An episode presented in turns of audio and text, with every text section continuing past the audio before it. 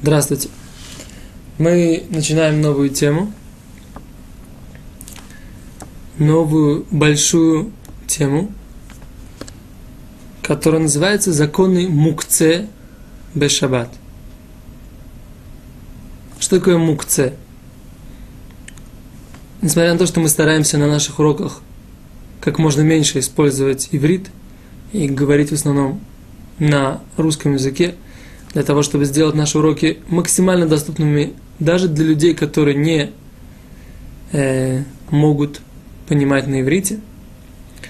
В данной ситуации мы переведем слово мукце на русский язык понятийно, но в будущем, в продолжении наших уроков, все равно будем пользоваться этим словом, постольку, поскольку оно достаточно прочно вошло в язык и тех людей, которые не являются носителями языка иврит, и потому что очень коряво будет звучать его дословный перевод на русский язык. Итак, на иврите слово «каце» означает «край», «конец». Конец, «каце» можно сделать свои какие-то звуковые ассоциации. И там к и Ц, и там К и Ц. То есть на иврите это Куф и Цади, а на русском это К и Ц. Буква не К, а К, если можно говорить на правильном русском языке. Так вот, э, мукце это значит отправленный на край, находящийся на краю. Или отстраненный. Куда отстраненный? Как отстраненный? На каком краю он находится? Имеется в виду так. Есть сознание человека. Человек готовится к шабату каким-то образом. Есть предметы, которые как бы отстранены от его сознания, отодвинуты в его сознании, не предназначены для использования в шаббат. Это и есть мукце. То есть предметы, э, предназначение которых в шаббат либо запрещено по причине того, что они предназначены для того, чтобы делать запрещенные в шаббат действия. Они называются кли шемилахто лиисур, то есть предметы, которые предназначены для запретов, то есть запрещенных в шаббат действий. Или второй вид мукце, то есть отстраненных предметов, группы отстраненных предметов, это мукце по своей сути – что значит по своей сути? Они непригодны ни для чего в принципе. Например, камни, дрова. Э, в шаббат невозможно разжигать печь, и поэтому они непригодны ни для чего. Или какие-то, какая-то древесина для стройки, или камни какие-то, которые сложены только для стройки. То есть э, в данной, или даже деньги, они тоже являются мукце Махамад Гуфо, или отстраненные сами из-за себя, или из-за своей сути, как мы, их, как мы это уже перевели, имеется в виду вещи, не являющиеся, Бет Йосеф, Рав Йосеф Каро определяет их так, вещи, не являющиеся, предметы, не являющиеся не едой человека, не предметами пользования и не едой для скотины, для животных.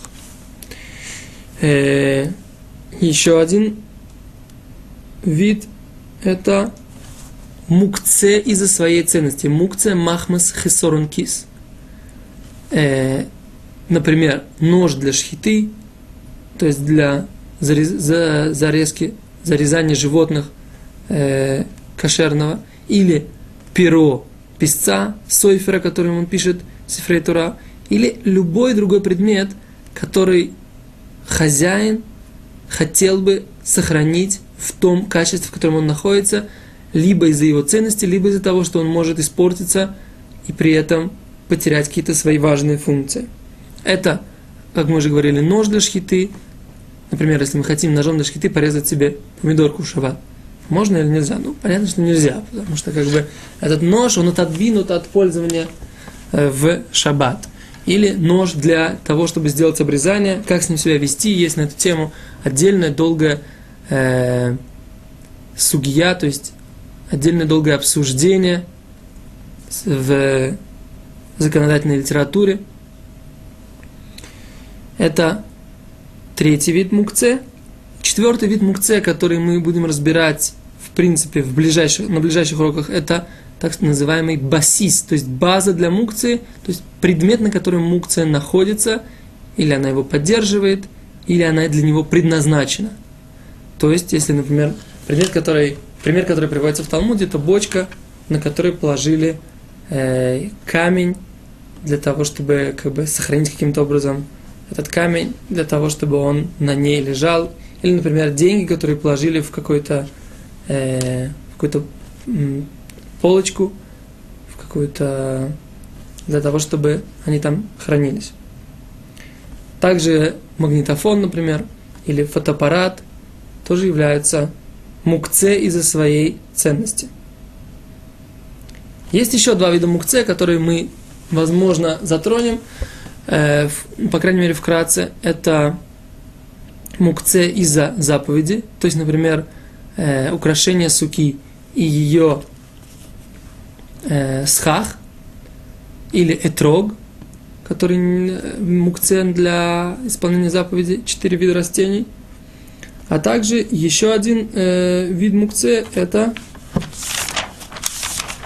одну секунду, это вещь, которая росла или не была поймана в э, момент Бенашмашот, в момент сумерек наступления Шаббата. Она тоже является дополнительным видом мукце и тоже требует отдельного объяснения. Итак, мы назвали шесть видов мукце. Они приведены в предисловии книги Бет Юсеф на эту тему. Еще раз их перечислим. Это